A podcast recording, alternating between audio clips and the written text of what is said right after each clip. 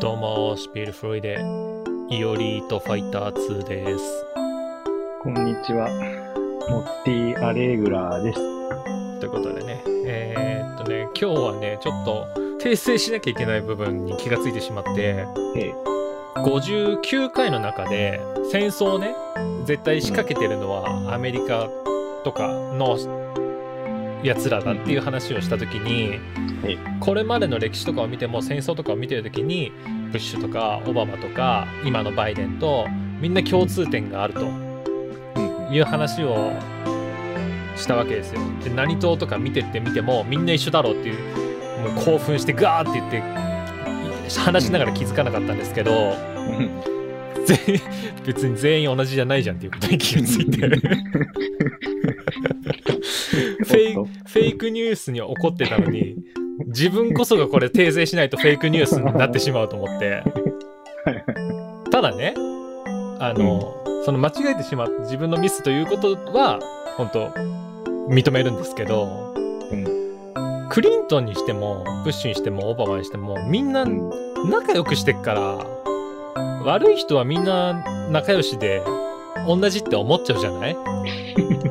ということでその向こうも紛らわしい声をしたからこれはもうおあいこっていうことでちょっとよくわかんないけど。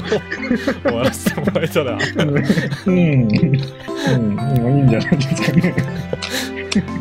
あとねもう一個、うん。大黒摩季さん。がビーングから移籍してるっていう話をしたん。ですけど、うん。うん。またビーイングに戻ってるのよ。おかえりなさい。これも大黒摩季さんがビーイングに戻ったにもかかわらず、うん。あの、最近割とメディアに出られてるんで、うんこれ紛らわしいのでこれもワイコかなって思ってるんですけど。ど。日本の政治家みたいな。逃げ方は。いや記憶には記憶にはござるのでござる。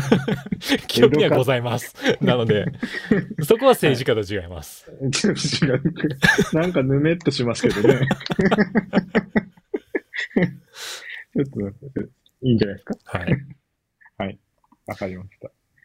そうなんだ。ちょっとこのテンションで次行くのが難しいんですけどうんうん。今週はねちょっとあることがきっかけで考えたことがあってはい。ウクライナにうん。移住をもともとしようと思っていたと。はいはいはい。だけど一方で今回のウクライナとロシアの戦争の裏にうーん報道され一般的に報道されていること以上の何かが隠されていてやっぱウクライナにも悪い部分があるのではなかろうかとうん。基本的にはロシアのメディアだったりとか、その言い分っていうのは全部がフェイクとして扱われてるような状況プロパガンダ的な、うん。確かにそれ全部がロシアの言う通りだとは全く思ってないんですけど果たして、あ果たして全てが嘘なんだろうかって思ってるんですよ。うん、ちょっとわかんない。ちょっとわかんないけど、スルーして、スルーしてもらっていいですか？ただねだからうーんなんだろうなある意味見方としてはダブルスタンダード的なずるい考え方だというのも自覚してるんですけどやっぱ、ウクライナだけが被害者うん、という見方は果たして本当に正しいのだろうかと。うん結果的に、まあ、プーチンが悪だとしてもその影響によってロシア人がロシアで苦しんでいるという状況もあるわけじゃないですかうん。経済制裁とかで。うん。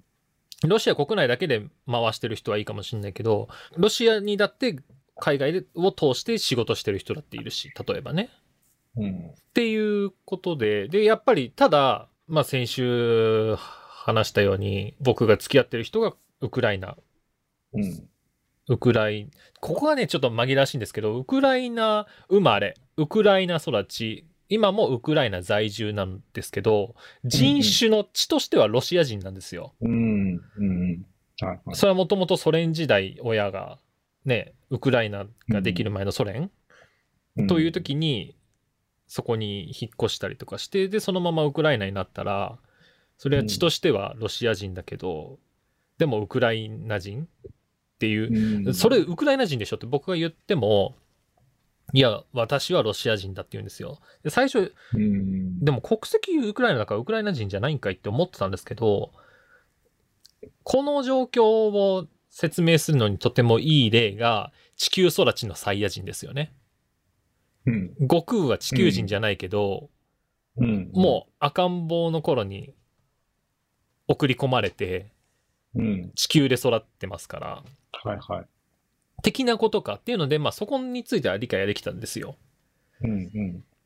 で、なんもそのロシアとかのそういうね、歴史的なものを知らない人からしたら、ロシア人対ウクライナ人っていうシンプルなところでしか見てない人も多いと思うんですよ。うん。え例えば日本のインドカレー屋さんを実はネパール人が経営してるとか、うんうん。結構あるじゃないですか、そういうのもあ。りますね。うんうん。でもそれって僕らが見ても、あ、ネパール人だ、インド人だって、すぐにわかる人って少ないと思うんですよ。うん、そうですね。うん、言語も違うから、ちょっとなんか聞いてたりとかすると分かったりもするんですけど、というか結構ネパール人が多いっぽいんですけどね、それに関しては。カレー屋さん？カレー屋さん。そうだからね、僕、そうですね。うん。食べた時とか、ミトチャ美味しかったです。ごちそうさまっていうのね、ネパール語とかで言うとうん向こうの人も結構喜んでくれたりとかね。うんうん。するんですけど、で、そう、えー、なんだっけ、なんでこんな話になったんだっけ。あ、まあ、あの、自分が移住したいのに、ウクライナを、が悪かもしれないという見方の方だけを信じて支援しないっていうのは、なんか自分の取りたい行動とも辻褄が合ってない気がするんですよ。うん。悪だと思っていて、ロシアを支持しているのに、お前はウクライナに行きたいんかいっていうのもおかしな話じゃないですか。うん。かといって、だけど、ウクライナに行きたいけど、ウクライナの国というのが好きでも、その、日本も何でもそうですけど、で、日本の政治家が悪いことしました。だから日本全部が悪いのかって言ったらそんなことないじゃないですか。うん。そうね。実際にね、困ってる人がウクライナにたくさんいる以上。うん。だからウクライナへの募金をね、うんまあ無理のない範囲ですけど、しようかなって思ったんだけうんど、その使い道がうん。困ってる人に本当に言ってくれるんだったらいいんだけど、うん。そのお金が軍事作戦に使われてしまうと、それってうん。ある意味戦争に加担してるというか、なんだろう。例えばね、その命、市民の命だけを考えた場合、とにかく早く戦争自体が終わった方がいいわけじゃないですか。勝ち負けは一旦別として。っ。ていうことを考えたときに、お金で軍事資金を援助したことになると、それって長引くことにつながってないかね？っていう気がするんですよ。うん。明確にその怪我をした人の治療だったりとか、難民の人の食料に当てますっていうことだったら、うん。喜んで払いますけど、そこの目的とかもちゃんと調べないといけないなと思って、うん。そうですうね。ん、というのと、うーん、言うても、実際に自分の関係がある人が困っているから、うん。僕は、さっきあの、オフレコで喋ってましたけど、今月、うん。あの、なんだっけ、確定申告周りのこととかで、計算のソフト買ったりとか、いろんなことがあって、結構お金カツカツだったんです、うんうんタイミングが悪いことに。うん。その税金払うのも、クレジットカードで払ったし。で、うーん、どうするかって考えたときに、やっぱ僕の中で優先順位は、まず、関わりのある人間を助けなきゃっていうことで、そっちに先にお金を少し援助したんです。うん。で、そうなってくると、やっぱり、命って平等であるということを学校のモラル的なところでは考えたりするけど、本当に平等かねっていうことを僕は疑問に思って、うん。少なくとも僕の取った行動では、彼女とかの命と、ウクライナの難民の人たちって天秤にかけた時に間違いなく平等になってないんですよね、その行為って。うん。まあ、そう、そうなりますね。うん。で、すごく、うん。なんだろう、正直、まあ、もともと好感度がある人間でもないですけど、好感度さらに下げるような発言をすると、ある難病で子供が手術で、アメリカでしか受けられない手術です。で、そのためはいに何億円必要です、募金してください。ありますよね。うん、いらっしゃいますね。その何億円で、アフリカの子供何人の命が救えるだろうって見方をしてしまう自分もいて、うん助け、たくないわけじゃないんですよ、どちらも。うん。だけど、どちらか一方にうん。しか使えないとしたら、うん。うん、一般的には、ひょっとしてアフリカの人とかの命を軽く見すぎている人が多いんじゃなかろうかって思ってしまってね。うん。いや、その平等に関しては僕子供いるから、うん。その言ってることはすごいよくわかるますよ。わかりますよ。例えばまあ自分の子供が同じ状態になった時に、うんうんじゃあ手元に億の単位で来ましたと。まあこれで子供の命助かる。けどこれじゃあアフリカに持ってったら一体何人の命が救えるんだろうっていうことですよね。そうですね。そう。だからそういう意味では、やっぱ平等にはなれないですよ。やっぱり自分の子供がいて、自分の子供を助けたいってうん。思ってしまう。当然ながら。うん。うん。から、まあだから、平等っていう言い方がもしかしたら、なんか、引っかかりがあるのかもしれないのですよね。もしかしたらね。で、じゃあ、この戦争っていうのであれば、うん。僕のケースでは、うん。ウクライナに住んでいるロシア人ですけど、うん。これがロシアに住んでいるロシア人だったらどうなのかねっていう。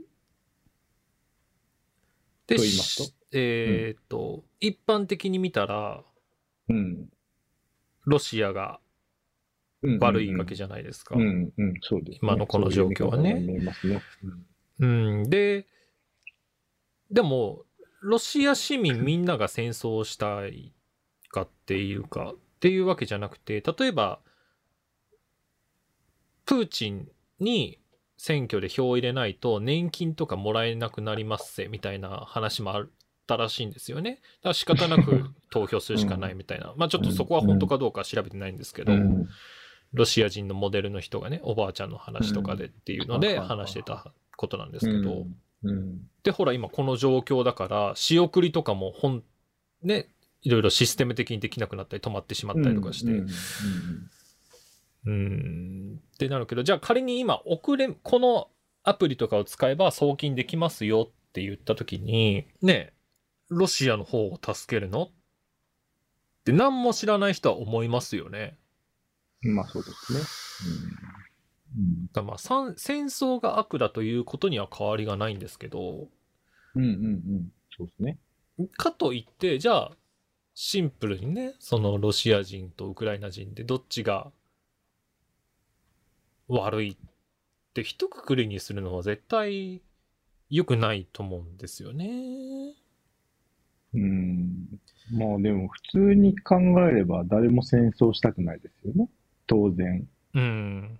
うん。で、平等って意味では当然僕らだってロシアの人にもウクライナの人にも無駄に死んでほしくはないですよね。はいはいはい。うん。それはもうその通りなんだけど、うん。なかなか難しいですね。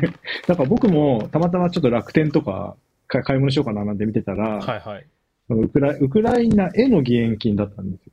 うんうんうんうん。やっぱあって、まあ、別に僕はどっちってわけでもないから、なんとも言えないけど、まあ確かにウクライナだけに募金してっていうのは、あどうなのかなって一瞬思いましたけどね。そう、だからロシアは結局それで制裁されて国民が困るから、早くやめて、謝罪をしなさいっていう流れだということも分かってるんですよ。だけど、うん。プーチンがそんなところ考えてないわけないし、うんうんうん。いろいろそのね、細かく実は SWIFT を制限されてても穴だらけで、プーチン自体はそんなに困らないんだよっていう話とかもあるし、うん、ありましたね。ね、制裁に本当はなってないよっていう。うんだとしたらやっぱ、でも市民は、ね、少なからず助けが必要な人も出てきてはいるからね。いや、ほんとこれね、ゴールがなくて、だから、ああ、コーナーの名前言うの忘れたわ。今週のコーナーのね、これ、爽やか3組ですね。その、エンディングは特に答えがないっていう。おのおの考えてっていうコーナー。懐かしいの出てきましたね。爽やか3組ね。ねが三三三爽やか三組、はい。あれ、はいはい初代だっけ？あの人出てるのよ。え？えーっと、あの人、ブロリーのエンディング歌った人。あ、三浦、三浦大知さん。大知さうんん。あ、そうなんですか。そう。であの人は歌ってる爽やか三組バージョンあるのよ。へえ、あ、そうなんだ。そう。急に脳みそが 左右に振られるから。はい。うん。戦争の話にしましょう。続けます？いやー、どうなんでしょうね。なんかね、暗いから、ねだからまあ、答えは出ないし考え続けるしかないのかもしれないんだけど、考えることにもしかしたら何かしら意味はあるんじゃないかという気はしますよね。うーん。なんかね、ちょっとこう、コロナもそうですけど、うん願うしかないっていうか、下々の人間はね。ね、そう、ただ平和を願って、早く終わりますようにしかできないのは、ちょっと、歯がゆいなとは思いますよね、やっぱりね。うん。そうね。はいけど、やっぱ考えないわけにはいかないですよね。やっぱ自分たちがなりかねないし、そうですねまあ、。当然ね、まあ日本はまあ戦争に対してはだいぶ意識が高いでしょうから、低いでしょ。そう、まあその、だからその危機感っていう意味ではでしょ？うん。うん。でも一応、どうなのかな、でも。今言ってみて思ったけど。相当平和ボケしてる民族だと思いますよ、僕は日本は。うん。そうです。まあ、まあ、間近じゃないっていうか、ある種、原発落とされて終わっちゃったのかな？その戦争っていう、そのものが。もうそれで終わりみたいなうん。だからなんだろう。完膚なきまでに叩き潰されすぎて、うん、うん。あの、初代ブロリーの前のベジータみたいなね、もう終わりだっていうところから立ち直ってないというか、うん。なのかななんか、一応平和の祭典で毎年やるじゃないですか。ね。原発の日って言って。ああ、はいはいはい。うん。でもね、かといって、じゃあ今の状況を見てアメリカとかが助けてくれないというのを目の当たりにして、うんうんうんうん。そうね。ね、ロシアだったり中国だったりとか、戦闘機が飛んでいる中、本当にそれでいいのかねっていうね、うん。こともありますからね。いやーでもなんかね、考え、いや、初めてに近いんじゃないですか、こう戦争が、僕らが大人になって目の当たりにして、まあ9.11とかありましたけど、そうそうそう、だからね、中、だからそういう意味でも、やっぱ中東をちょっと、現実と切り離しすぎてるというか、そうですね、そうですね、確かに。ウクライナと比べてね、明らかに我関せず、イラクとかで戦争あっても、うん、うん。はいはいはいはいはい。結局アメリカの攻撃とかでね、イラクの市民とかも逃げなきゃいけなかったりとかあるったわけじゃないですか。うんうん。そうですね。だけど、うんこんなにね、関心みんながあったかっていうと、そんなことはないというか、せいぜい原油がまた上がるわとか、そういう話だったでしょうん。なんかね、そう、物価が極端に上がるとか、そういう話ではなかったですよね。うん。なんとなくわかんないけど、まだ、ね、中学生ぐらいだった？中高ぐらいか。戦争に関しての意識というか、あり方とかも、やっぱ第二次世界大戦からアップデートしなきゃいけないなというのは僕は思っていて、なんだろうな。今この状況、我々に何もないから平和とか、いつも通りの日常一応動いているから平和っていうことって本当かなって思う節はあって、9.11でニューヨークがね、テロにあったじゃないですか。うん、うん。で、その後、アルカイダとかのとのね、その戦争になっていくわけですけど、アメリカも。うん、うん。でも、その間終わるまでも、アメリカは別に普通の日常動いていたとか、うん。エンターテインメントはまあそうですね。そのまま興行をやってたり、映画を公開するたびに全米は泣いてるわけじゃないですか。そうですね。だから戦争していても、戦争イコールなんかね、いつも空襲に怯えて、そうですね。ラジオ聞いてうん、うん。いつうん出兵しなきゃいけないか分かんないっていうような、あの第二次世界大戦のイメージと現実ってちょっと乖離しすぎているというか、そうですね。そうですね。うん。まあ、ロシアは今そういう状況なんじゃないですか？一応、国内はまだ普通に動いてるのかな？まあ、ニュースでね、あの、反戦争の人が捉えられてる映像ばかりが流れるから、うんうんうんうん。普段の生活がどうなってるかまでわかんないですよね。工場が止まってるとか。まあ、ルーブルだけで生活してりゃ、あれですけど、結局、輸入とかができなくなるから、輸入が必要なものに関しては物価はどんどん爆上がりしてくる感じですよね。うん。うん。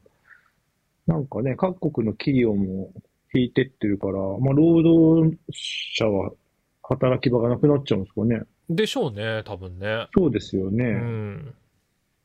そうするとやっぱ、まあ今じゃないけど、半年後ぐらいにね、貯金とか尽きてって、もともとロシアってね、あの、そんな裕福な国じゃないですからね。うん、ね、どうなっちゃうんだろうっていう感じですよね。通常のはい。話に戻しますか。重い腰を上げて。はい。そうですねでどうやってつなげようとしたんだっけな。なんかね、つなげようと思った話もあったんですけど、そのブリッジを忘れましたね。ザンギエフあたりじゃないですか。ザンギエフじゃないんだよな。あ曲を、曲をかけてからムード戻すか。そうですね。えっ、と、今週はですね、ゲームの話をしようということをうん。話していたので、いいですね。なんとですね、ストリートファイター2の剣のステージを曲にしたものがあるんですよ。歌にした歌詞をつけたね。剣。で、最近の私の知り合いでもあるザ・リーサル・ウェポンズの昇竜拳が出ないのイメージがもう最近だと強すぎて僕は剣のステージ聞くと勝手に頭の中で昇竜拳が出ないって頭の中で歌詞が流れてしまう というのも事実なんですけども、実はもっともっと前に我らが影山博信さんあのチャラヘッチャラとか歌ってたはいはいはい。あの方ですよ。あの方が、紅の剣っていう曲名でうん。出してるんですね。あえてそっちをね、かけようと思います。はい。じゃあ、聞いてください。ははい。この番組は YouTube をキーステーションにアンカー、Spotify、Apple や Google 各ポッドキャストで放送室の構成をパクりながら元同じ職場の2人で雑談をお送りしています。はいあれ？あれ？先週言ってない気がすんな。先週言ってなかったと思いますよ。先週分も言っときますね。この番組は YouTube をキーステーションにアンカー、Spotify、Apple や Google 各ポッドキャストや放送室の構成を丸パクリしながら元同じ職場の2人で雑談をお送りしております。よし。はい。意味あります。う んはい。はい。はい。じゃあ、ゲームですね。ゲーム。まあ、幅広いですね。ゲーム一口にゲームといっても。最初にやったゲーム何ですか？一番最、あ、えっとね、友達の家でやったものを含めず、うん自宅に来たゲームという。記憶で探ると、うん。僕はね、じいちゃんが買ってくれたスーパーファミコンのスーパーマリオワールドと、はい。えーっとね、ウルトラマン2つ同時に買ってもらいましたね。ウルトラマン。ウルトラマンね、超むずいのよ。ああ。知らねえな。あのね、システムが結構クソゲーで、うん。パンチとかキックとかをしして相手の、ないわゆる HP みたいなのをうんうんうん。削り切ると、うん KO みたいな、ノックダウンみたいな表示が出るんですよ。その表示が出てる時じゃないと、スペシウム光線打打っても敵死なないんですよ。なるほど。で、スペシウム光線うん打てるようになるまではゲージがあって必殺技の。はいはいはい。他のなんかリング上のビームとか、うんうん。なんか他の技使うと減っちゃって、ああ。貯め続けてなんですけどね。一定時間でなんか一メモリみたいな感じで溜まってくんですよ。はいはいはい結局そのメモリが溜まりきるまでに攻撃を当て続けて、はい。パンチとかを。はいはいはい。で、タイミングよくその相手が KO 表示出たらスペシウム光線打つっていうのを10ステージ繰り返すっていうね。うん。長え。そう結構クソゲーで。ただ BGM とかはえこの BGM もちゃんと使われるの？みたいなのが再現されてたりとかオープニングもなんかちょっと敵のシルエットとかでうん。出てくるっていうのがもともとの作品のをうん。再現、はいはいはい。とだ当時のレベルとしては結構再現度は高いというか。ファミリーコンピューターは、任天堂ですか？ファミリーコンピューター任天堂ですね。あのエンジ色のよね、うんそうそうそう。はいはいはいそっかそっかそっか。どうでもいい話なんですけどうん。僕の実家の方の日野市なんですけど東京のはいはいはいはい。でうん僕が住んでる家の割と近くのところにうん。給水塔があってはい。給水塔の色がねクリーム色とエンジ色で完全にファミコンなんですよねうん。ずっとファミコンみたいだなって思ってましたねああ、本当に。うん本当にどうでもいい。すごいちゃんとしてる。オフィシャルオフィシャルどうでもいいズムそうですね。びっくりしちゃった。そっかそっか。僕はね、なんか親が持ってた、はい多分ファミスタだったのかな？野球ゲームで、あーファミコン？ファミスタって？ファミ、ファミコンだったかな？野球ゲームがあって、はいなんかデッドボール化すると、はいちゃんと乱闘になるんですよ。確か。いや、ちょっと、あそう、確かね、乱闘になってた気がするんですよね。はいはいはいで、なんかわーってなって、わしゃわしゃわしゃーってなるみたいな。のぐらいの記憶です。もうその後はもうすぐね、スーファミが小 1? ぐらいで。マリオ出てきたのかなマリオブラザーズやりました？僕もしかしたら友達の家でファミコンのマリオブラザーズの1とか3とか、ンあの辺をやらせてもらって面白くて、うんうん。で、マリオが欲しいって言ったら、じいちゃんが買ってきたの。はまさかのスーパーファミコンの最新の方だったっていうパターンだったかもしれない、もしかしたら。そう、ファミリーコンピューターって意外と長くなかったよね。いや、長かった？長かったんじゃえない、国尾くんとかってスーファミで出てます？国尾くんゲームボーイとかファミコンのイメージだなやっぱそうですか？でもなんか、なんかね、今プレステでもはい。買えるんですけど、国尾くんの、はいなんか、江戸時代とか、そういう系のはいはいはい。ゲームがあるんですよ。なんかメガネかけた人と国尾くんが戦うゲーム。ほう戦うっていうかこはいはい。う、周りの人を倒すゲームがあるんうんですけど、うんうん。それは超やってたゲーム、記憶があるんですよね。スーファミだったかファミコンだったか覚えてない。うん。え、スーファミ行ってからは、うん。スーファミは結構がっつりやりました？やりましたよ。マリカーから始まるもんね。マリカーやったね。え、マリカー超やりましたよね。当時はすぐレインボー出せなかったな。100cc で金取れなかったから。あの、キノコはめっちゃやるから取れるんですよ。だけど、うんうんうんうんチョコレートとかはもうはいはいはいはい。プレイ数がシンプルに少なくて苦手っていう。チョコレートで。あ、違う、あの、キノコカップ、スターカップ、フラワーカップか。で、ありましたね50、そんな100とあって CC が。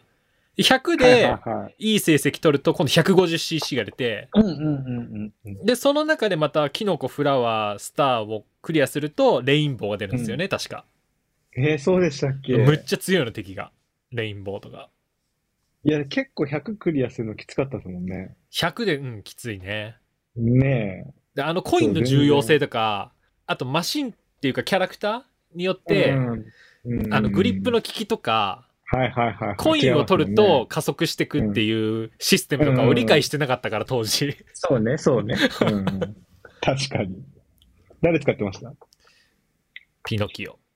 あ、ピノキオ。操作性重視で。うん。ヨッシーとかはその出だし早いんだけど、うんうんうん加速度が低いから、うん。結局 CC 上がるともう太刀打ちできないのよね。で クッパとかは、クッパとドンキーは、あのー最初クソ遅いんだけど、あうんうんコイン取っていくとめっちゃ速くなるから、はいはいはい。で、ぶつかられても結構耐久があったりとかね。スタートダッシュを、あの、ロケットダッシュだっけ？ビューンっていうのをうんマスターしちゃえば、うん。クッパとかの方が全然強いっていう。インターネットがない時代に、どこでそのロケットダッシュ情報を僕らは仕入れたんですかね。なんでしょうね。ねえ、なんかこう、あれでしょ？信号二つ目くらいに、A ボタンからなんか B ボタンが押すっていう。はいはいはいはい。ねえ、その二つ目がそのタイミングね。前ぐらい。うん、そうそうそうねそう。失敗すると、コーって言って。ああ、一気に8さ位。やり直しみたいな。ねえ、そういう、あれ、誰から聞いたんだろう。なぜか知ってましたよね。でもそれ言ったら、あれもですよ。ポケモンのミュウの作り方とか。ミュウってつ、ミュウじゃなくて、152匹目だか3匹目ってあり欠番でませんでした欠番。あの、幽そうそう霊のやつでしょ？そうそう。そうそうそう。欠番。あれ何だったんですかね？あれもバグで、シオンシティに出るあのね、アイテム使う前の、ゴースとかになる前の敵よね？見た目がうんうんうんあれさ、はい不思議な飴を無限に作れる裏技ってありませんでした？なんか、持ち物で何番目に何かを置いて、セレクトボタンを押してとかやるやつでしょ、うんうん。ああ、なんかそうでしたっけ？それでバグってなんか HP とかピヨンって伸びちゃったりとか、うんうんうんうん。結構後で支障が出るようなバグなんですよね、ああいうのって。僕なんか絶対にそこに行けない山の上みたいな。とこにキャラクターいて、バグっちゃって。なんだろう、あの時代特有の良さでもあるけど、うんデバッグがガバガバっていうのは一個文化ですよね。で、なんか空を飛ぶっていう技を覚えてるポケモンがいなくて、はいはい。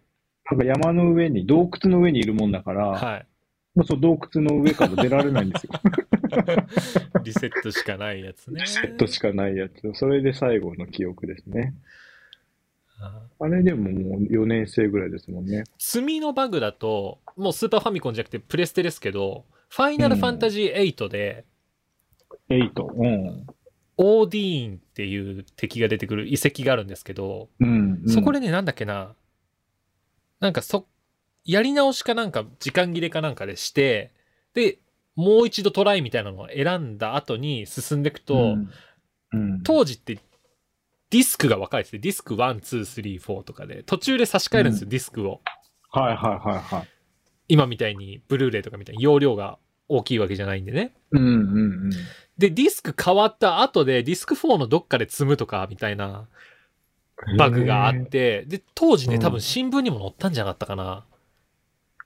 へー。へーそうなん FF だの売り上げ自体が社会現象だったんで、当時は。うんうんうんうんうん。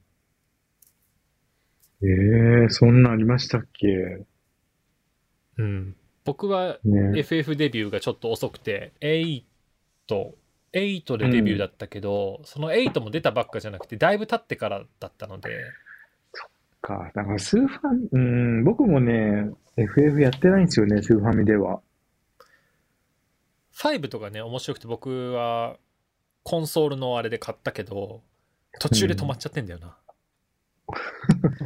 なんかファンの人がそっから面白くなるのになんでそこで止めれんのってよく言われるんですけど。うんうんうんうん。何？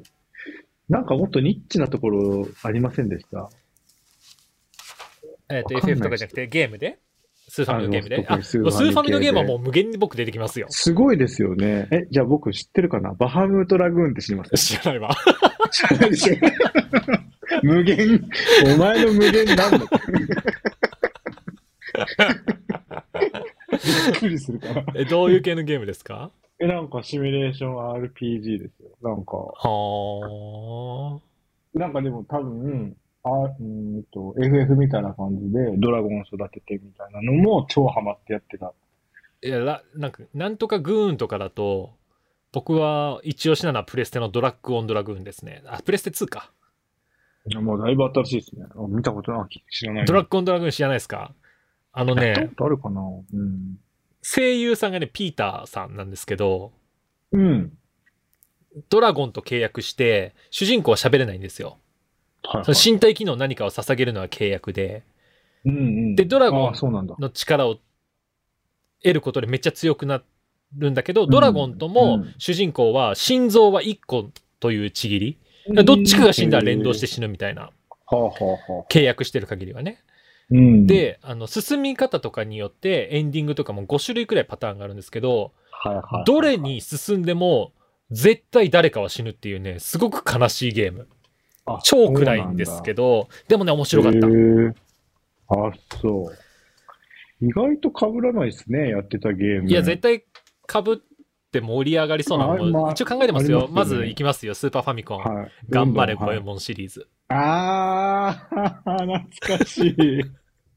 懐かしい僕最近ね、ゴエモン3やったんですよ。な。うん。で、ゴエモン3やっててね、そう、あのーあ、それも DS の、何、移移植版で DS かあそはいはいはいはい遊び直したいなと思って買ったんですけど、はいはいはいうんでね、あのなんか、うわ、自分が大人になってしまったなと思って悲しくなったのが、うん昔って小判とか爆弾とかのサブウェポンってお金を消費するから、結構ケチってたんですよね。とか、おにぎりとかも別に買わなくて、回復アイテムの。別に自分のテクでなんとかなるわみたいな感感じだったんですけど、今ガンガン買ったり、届かない敵とかは小判使って、なんか価値観変わったなって思って。やだなぁ、それ。それやだなぁ。なんかわかる気がする。ショックだったななんか計算できちゃうんですよ。別に、今こんくらいお金があるから、これを買ったとて困らんみたいな。はいはいはいはい。そっか。そんな。ね、きっと多分ドラクエとかも今やったら、昔の今やったらね、うまくできちゃうんでしょうね。次の街行ったらこの防御とか手に入るからそこで買おう。ここはなんとか努力でうんうんうん弱い武器だけどそのまま頑張ったれみたいな。ね。そうそうそう。結果時間的なね、効率を考えたら多分その場その場で強いのにしてった方が絶対いいんですけどね。うんうん。おそらく。ドラクエは何が好きでした、ドラクエはもう、あれじゃないですか ?6? やっぱ6ですよね。幻の大地ですよね。ねえ、まあ、それなっちゃいますよね。あれ、ハッサンとか出てくるやつでしょ？そうそう。えテリー人気なんだけど、まあテリー仲間になる頃にはテリー弱えみたいになって使わなういっていう。チャンモロとね。あと、あの、ドラゴンのやつ何でしたっけ、名前。もう出てこない。えっ、とね。なんだっけね。金髪がミレイユでしょ？うん。あれ？ドラゴンのやつ？あなあのね、う隠しキャラみたいなの仲間になるんですよ。え？ーなんつったっけな？ドランゴだっけ？その名前だったっけ？違う気がするな。うん普通に竜ですか？いや、人型に変身してた気がするな。じゃ6も記憶曖昧だな。ちょっと待ってくださいね。これは調べる気持ち悪いがえ、ラスボスがいたじゃないですか？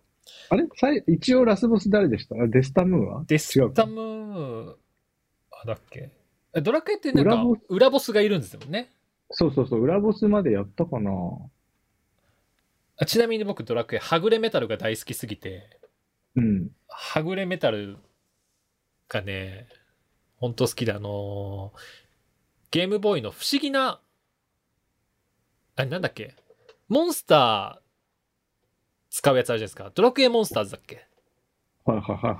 のテリーじゃなくて、うん2の方をやったんですよ。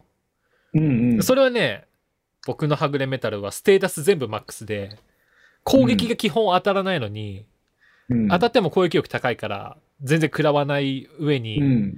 うん。HP999 まで上げてるっていうね、無敵の、無敵のはぐれメタルを作ってましたね。めんどくさいね。倒すのめんどくさいね、それね。アモスじゃない？アモス？あー、え、それってなんか、ちょっとゴリラみたいな感じの？あ、そうそうそうそう。牛か、牛か、なんか。あの、ハッハッサンと被ってるまではいかないけど、いかつい系の。うんうん確かアモスがえ？選択肢かなんかを正しくす選んで仲間にするんじゃなかったかな。えー全然覚えてない。え、知らないかも。バーバラとね、チャモロとね、あ知らないですね、多分。アモス。そんなのあったんだ。そう、選択肢見せるとね、一生仲間にならないんですよ。嫌ですね、それ。そうすれば、あの、そう、そう、そんな、全然関係ない話になっちゃうけど、あの、セーブデータのやつも面白かったですね。あの、なん、なんでしたっけ？呪文。復活の呪文か。あーあれ、都市伝説みたいな感じで、今の予言になってるみたいなのありますよね。え、そうなの？怖っ。そうし、調べてみると、オリンピックで誰々が金メダルみたいなのとか、今のことを予言してるじゃんみたいな、30年以上前に。やだ。怖いわ、そんなの。一個さんみたいにな。やだー。いや、めちゃめちゃ怖いな、それは。えー、他。他、えっ、と、ワギャンやりました？あー、ワギャンってファミリーコンピューターですか？ファミコンもあったし、スーファミもあった。ああと DS でも一応一作出てる。あの、緑の ワニみたいな。はいはいはいはいはい。ワギャンも僕大好きで、うん。なんか5、6年くらい前かな。サントラがボックスで出たんですよ。は全シリーズの入ってる。の限定版についてる、ワギャンのぬいぐるみがついてるの僕買いましたからね。家にワギャンいますよ。い。いや赤ちゃんじゃん。いる？それ。そんなの。いや、ワギャンいいでしいやすごいな。そこに金出すか。う。オタクですからね。えー、オタクですな。五右衛門もサントラの玉手箱っていうのを持ってるんですけど、限定のだからね、買った時いくらだったっけな。まあ、買った時もいい値段したんですけど、うん。ネットで見るとね、もう何万とかに高騰してますね。売らないけど。しもうすごい資産ですね。資産ですね。そすっかりう。。まさにそう。そうなんだ。任天堂のゲームは結構ね、再販しないんですよ、サントラって。うんうんうん。で、後からその作品が人気出ると、すごい金額に上がることがあって、僕ね秋葉原行った時にドンキー、スーパードンキーコングのサントラを買いたかったんですよ。はいはいはい。で、2万くらいだったんですよね。中古で。ねで、マジかって思って大学生の時に。うん。で、なんかカードが時期かなんかがちょうど死んじゃって、うんうん。限度額とかじゃないのに止まって買えなくて、え友達が貸してあげようかって言ってくれたんだけど、金を借りるのが嫌で、うんうんじゃあまた来た時買うわって言ってたら、今やネットで最低価格が4万とか5万とかするんじゃないかな。だしすごい。えっ、とね、スーパードンキーコング2、ディーディとディクシー使うやつ、ドンキーコングが捉えられはいちゃった、はいはいはいはあれなんかね、中古で CD が10万円以上しますからね。い。へえ。あそうなの？うん。結構その世界もすごいですね。目利きがね、できる人は一種の投資というか。そうですね。うん。なんか、ゴミみたいになっちゃうけど。まあ、一個、か一個あれとしては、やっぱコレクターとして現物を持ちたい人には売れるけど、音楽をシンプルに聴きたい人だけは、YouTube とかに大体上がっちゃってるから。まあ、そうっすよね。うん。そっか。へえ、そういう側面も、そう一度も買ったことないよ。サウンドトラックなんて。結構持ってるなあと何持ってたドラゴンボールもいっぱいやりましたよ、スーパーファミコン。スーパーブドウ伝とかやりました？はいはいはい。?UX 下 BLYRA、UX 下 BLYRA。あ、それだから戦うやつでしょ？それ、はい。それももちろんやったけど、あの、カード型の知りません？あ知ってますよ。あれマジ超やって。てかわかんないじゃん。あれ、ナメック星とかの頃しかないやつじゃなかったっけ？それで最後結局、フリーザと戦って、で、なんか裏の裏みたいなので、ベジータもスーパーサイズはいはいはい。になるんですよあ、そう言おうとしてたわ。知ってましたか？でしょ？でしょ、なってなった、なったじゃん？うん。で、あれさ、俺、全くフリーザにたどり着けなかったんだけど、その頃にはもうチャオズがね、はい。フリーザから食らうダメージもう20とかなの。あ、できますよね。そうそうそうゲームのバランスがさ、保たれてないから、うんだからもう、スーパーサイズになる必要がなく、なんか、クリリンかなんかが死ななきゃならなかったんだっけ？うん。ね。発動条件がありますよね。そうそうそう。だから発動条件を満たせず、確か終わってしまったんだと思カードじゃないけど、なんだっけな、超悟空伝だったかな。ががね、あのー結構原作に近い進み方っていうのをしていく、シミュレーションに近いんだけど、戦いはなんかそういうコマンドがう。うん。カードのあれに、まあ、若干近いような選んでく式の戦いがあっそれちってち、ゃい悟空からやります？えっとね、ちっちゃい悟空編と、フリーザ編が終わるまで、サイヤ人からフリーザ編までのと、2作品出てて、セル以降は出てなかったような気がするんですけど、いやあのね、結構凝ってて、はいはいはい。原作のここでのセリフは何て言ったみたいなの3択とか4択だったかなかなんか出て正しいのを選んだりとか、もうちょっとバカなんですよ選ぶのがうん。あの悟空がベジータと戦う時に大猿見てそうか、うん。じゃあじいちゃんを潰しちまったのも、うん。A オラだったのか B ご飯だったのか C、うん。ベジータおめえだったのか みたいななんか。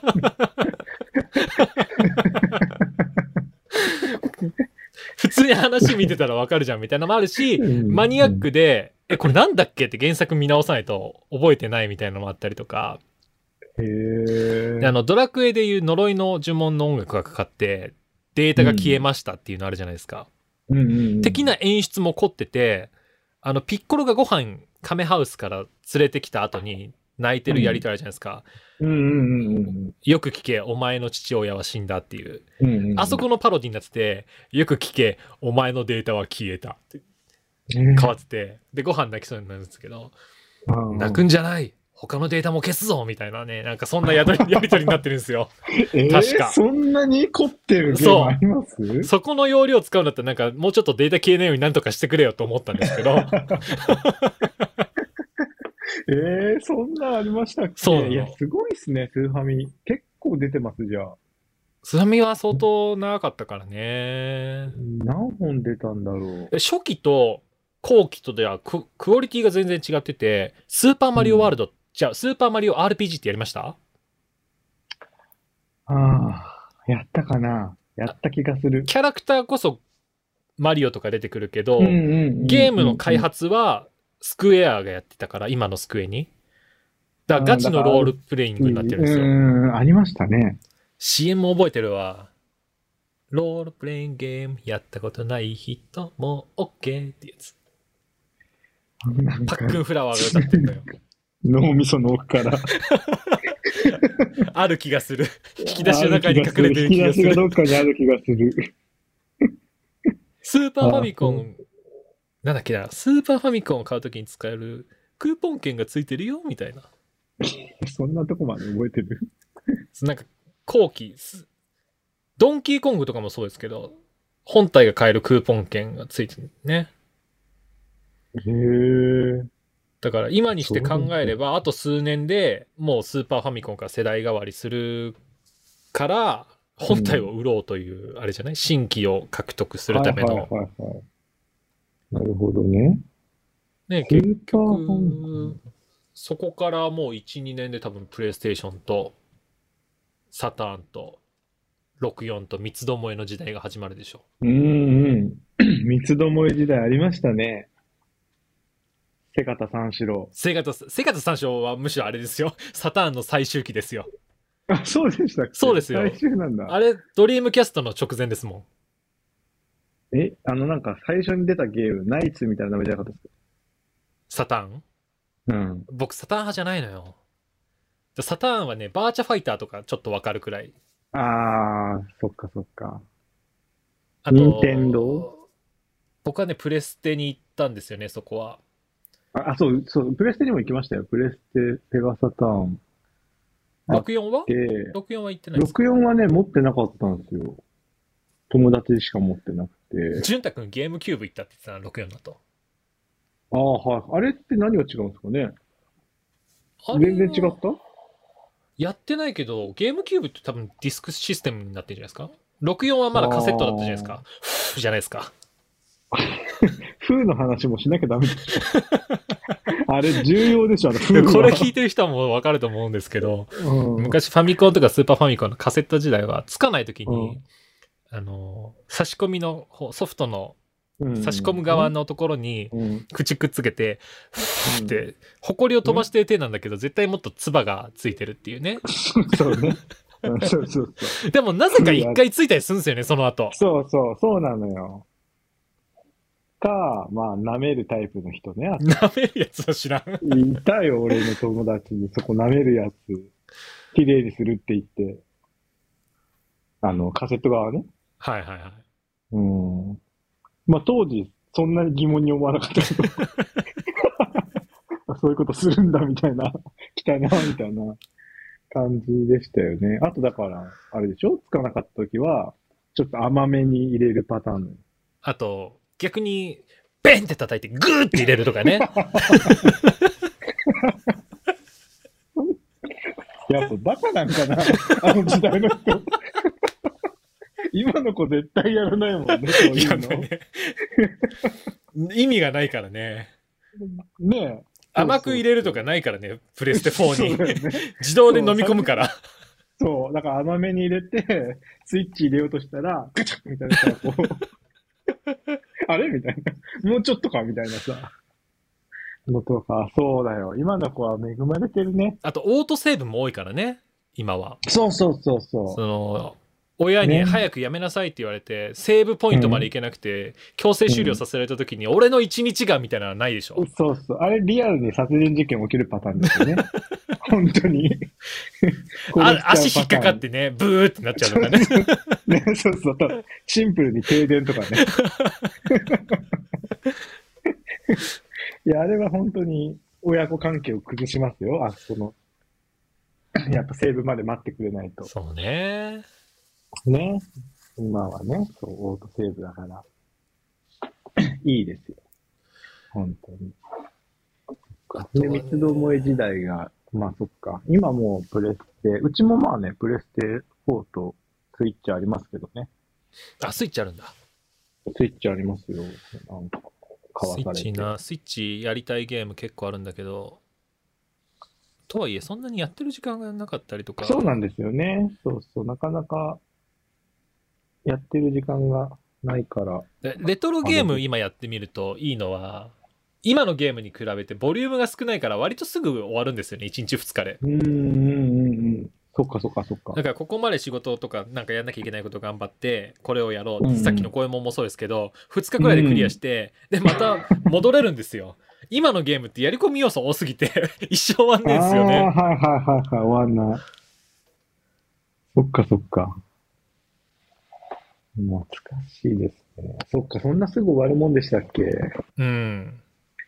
鬼太郎のゲームとか覚えてません？やってはいないけど、あったな。見ましたよね。鬼太郎もあったし。あでもいっぱいあったんだろロックマンやりました？うな。ああ、ロックマン。出さなきゃいけないですね、ロックマン。やったけど、はまんなかった。ああ、そうか。もう、下に落ちて針食らうみたいな。ティウンティウンティウン。そうそうそう。なんや、それ。ロックマン X が特に好きだったな、僕は。シリーズ。なんか、X シリーズ。いろいろ変身できるようになりますよね。うん。かっこよく。でも今、あれ、プレステで出てるな。ロックマン。ちょっとやりたいな。ロックマンもね、あのー生みの親の人が会社を去っちゃってるから、もう新作出ないって言われてたけど、結果出たのよね。あ、そうなんですね。2年くらい前だっけ ?3 年くらい前だっけ、うん。なんか急にプレステで出始めたなと思いましたけど。それも複雑よね。生みの親がもういないところで、版権だけが勝手に会社が持ってるから作られていくわけでしょ、まあ確かにね。うん。一応そのオリジナルのテイストみたいなのとか結構残ってるらしいんですけど、うん。そうなんだ。生みの親はね、なんだっけな、マイティ、マイティセブンだっけな、かなんか、完全にシステムもうん雰囲気もロックマンだよねっていうの作ってるけど、こけてんだよね。ああんまりいまいちヒヒットしてないのよ。逆に盗んだって言われても嫌だし。なんだっけ？稲田さんだっけ？忘れちゃった。うーん。ロックマンね。ロックマンも代表作ですよね。いや、ちょっと探しきれないですね。アニメも、ゲームも。そうだね。だ第2弾、ねえ第3弾って時間を置いて、あそうですね。アニメとかもやっぱ昨日、昨日じゃないわ。前回収録が終わって、その後すげえやっぱ出てきましたね。いや、そうですよ。でドクターマリオのさ、薬みたいなの。はい。ドクター、ドクターマリオですよ。テケテケテテテテテケテケテああ、そうそうテケテケそうそうテ。ケテケテケテケテケテケテケテケ。あれパクったのがオレンジレンジの僕らはいつも一心伝心ですよ。はいはいはいはい。あ、それパクリなのそれあれパクリですよ。聞き比べてみてください。音もピコピコしてるし、マジマジマジ。それは悪意のあるパクリですかうーん。わからない、そこは。好きだからやっちゃったんじゃないオレンジレンジも離れちゃうから。いや、これはコーナーのコーナーそっくりさんでね、いつかやろうと思ってたんだけど、言っちゃったわ。そうですね。言っちゃうと。今日ね、本当はそっくりさんのコーナーで、スーパーブドウ伝の曲でね、やろうかなと思ってたんですけど、あ、スーパーブドウ伝じゃないな。はいあれなんだっけ、アルティメットバトル22かな。あの、ドラゴンボールのプレステのゲームなんですけど、はいはいはいはいはい。それがね、この BGM 完全にこれでしょっていうのがあって、ちょっと事前に聞いておかなきゃ。また、また次回以降に、はどっかで紹介だな、それはな。い。ね戦うやつね。ええまあ、だっぱドラゴンボールのゲーム、ね、裏技か。ウエクスした裏技ね。、うん、上 X した B、LRA。2ではブロリーと悟空が出て、3では、えーっとね、未来のトランクスが出るんですよ。プシュンってなるやつですよね。それ3ですね。勝負だカカロット来いベジータあウエクスしたベールがある。シュンウエクスしたベールがある。プシュンあ、あの頃に戻戻れるですね。どんな詳しいいつものことながら。メモリー量がすごいな。でも最近のことはね、ちょっと、自分でラジオで何話したかとかね、すぐね、うんあの、ドゥルルルルルドゥルルルメモリが消えちゃうのよ。時代についてきてないちょっとね、たまにフッってやっとかないとね、頭の中ねも。そう、ちょっと最近のもやってくれないとダメですよ。ゲーセンパンチングマシンとかやりませんでしたああ、ありました。でもやりました。初めの一本のやつね。あ、初めの一本もあったけど、僕はね、なんだっけな、ブラストマンだったかなもっと。古いやつえあの、歌舞伎町になあるゲームセンターで、パンチングマシンあんじゃん、ブラストマンで、バージョンは変わってるかもしれないけど、ー、うんうんうん。すげえ懐かしいなと思って、やろうかなって思ってたら、うん。まだコロナ前ですけど、黒人がやってて、とんでもない、うん。なんか、僕、昔の記憶は100何キロとかだった記憶あるんですけど、うんうん。なんか200、300とか出してて、黒人。うんうんえ最後結局倒れる時に思いっきり叩きつけるうんうん、そうね。システムじゃないですか下に入れ込む感じ。そう、リーチがあって、グンってうん。できる外国人は、純粋なパンチ力以上に出るんですよ。そうですね。だから、気持ちとしてはなんかミスターサタンがサイヤ人の見てしまった時みたいな。もうやらないでおこうと思って。まあ、俺だったら70キロくらい出してドヤ顔でいきます。どう、黒人、どうだと。トリックだでしょ？トリック。何でも何でもトリックでしょ。ね、そうですね。ゲーセンもね、そうですね。いや、そっか、今、カツアゲもないもんな。メダルゲームとかもうんちょうどその時代だもんな。それどころかプリクラとかももうほとんど流行ってないんじゃない？あるにはあっても。ああ、そうですね。だってアプリでスノーとかで撮ればいいわけじゃないですか。そっか。プリクラはもう死後になりつつあんのかな。じゃないかなちょっとね、女の子がいないからわかんないけど。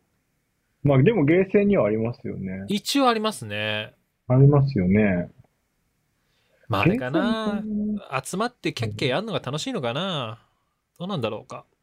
うーん、ね。だからコロナで余計ですね。そういうのもね。うーん。あんな、密になりますからね。AV とかもね、プリクラの中でやるみたいなの結構ありましたもんね。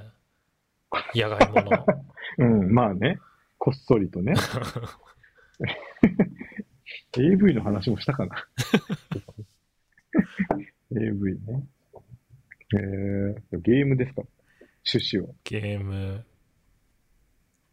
もうないね。パッと浮かんでも。あんなにいっぱい。いや、もうだって、初期中の初期じゃん、パックマン。じゃあ、あの、普通のパックマン、ドットを追ってくだけのパックマンじゃなくて、スーパーファミコンにガチのアクションのパックマンとかあったの知りません？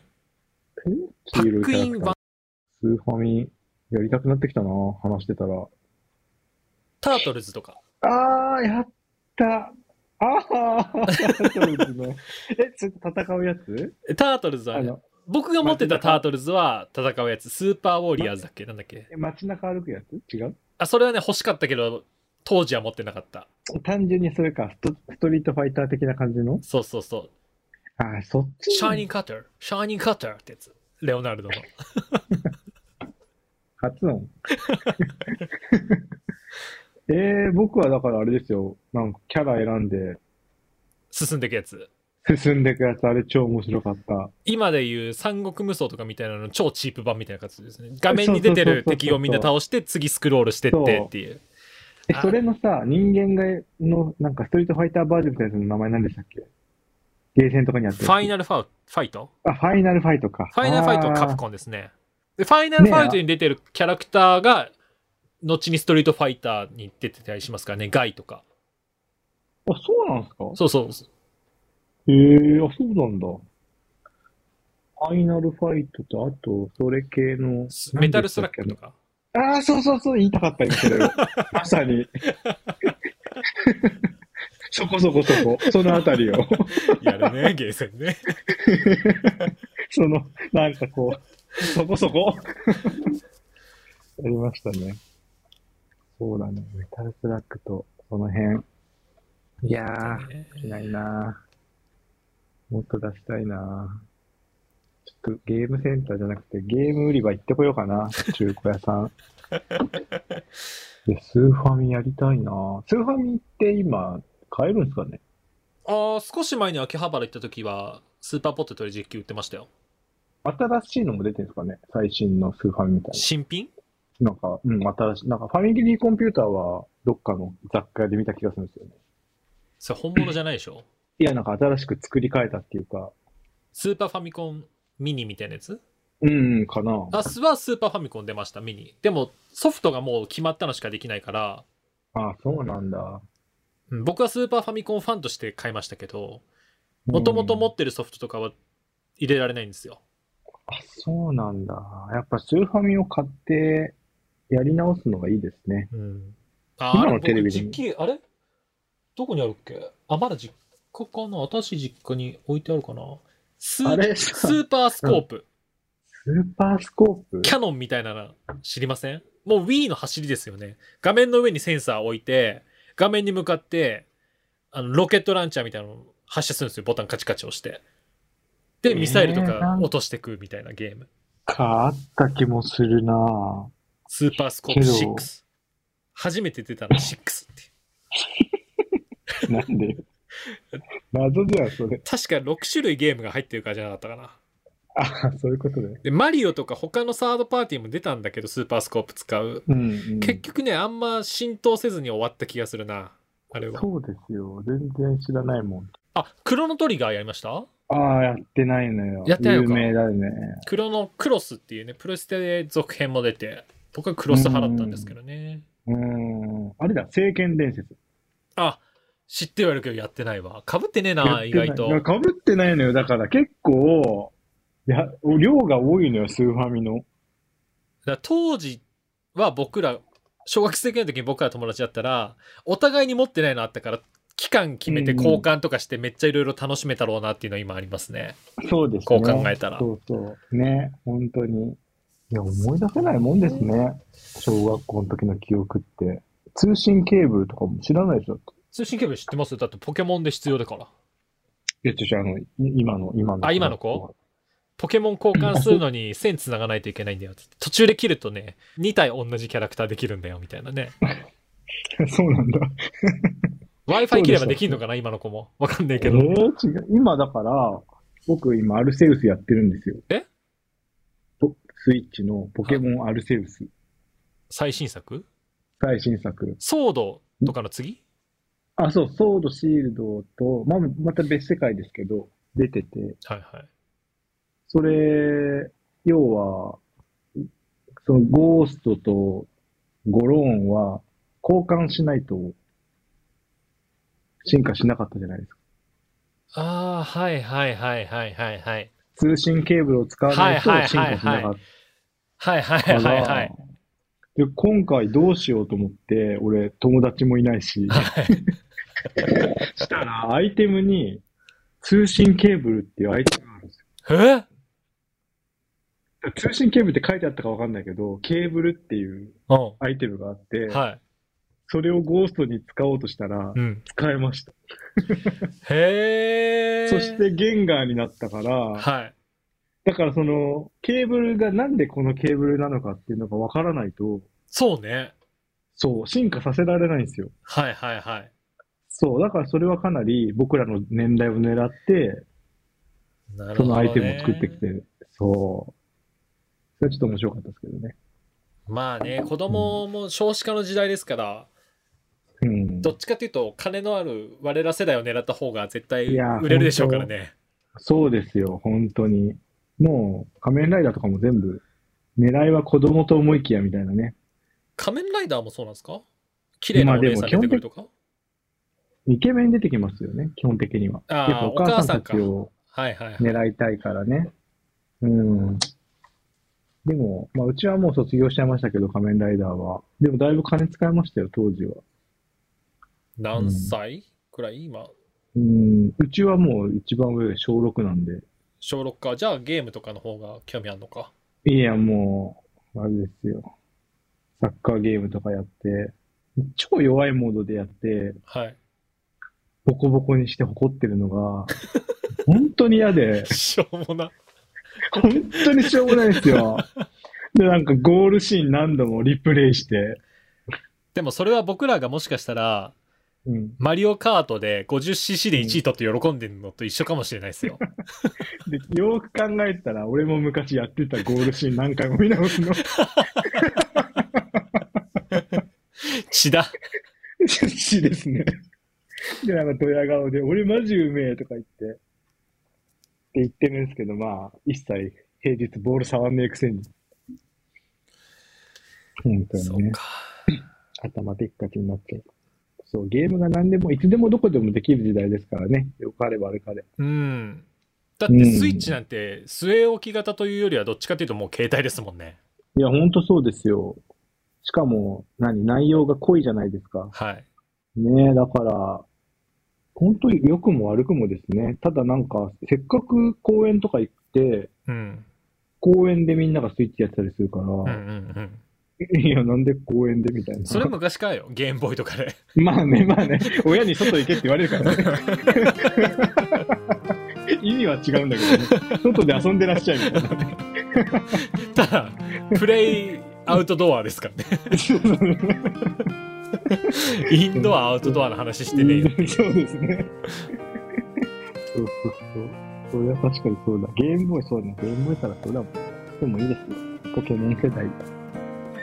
ポケモンな。また新しいポケモン出るしね。今年。本当何体なの？ポケモン言えないですよ。ポケモン言えないですよ。もう。1000近くなる。1000超えるのかな今回多分。で、あとなんか昔のキャラクターいじってやつ出てきません？首が長いネッシー。ネッシーじゃねえ。なんだっけ？ナッシああ、ー。だからそれはなんかね、なんとか地方のナッシーみたいな。それポケモン言えるからね。なんとか地方のナッシーなってるんですかアップデートせえ。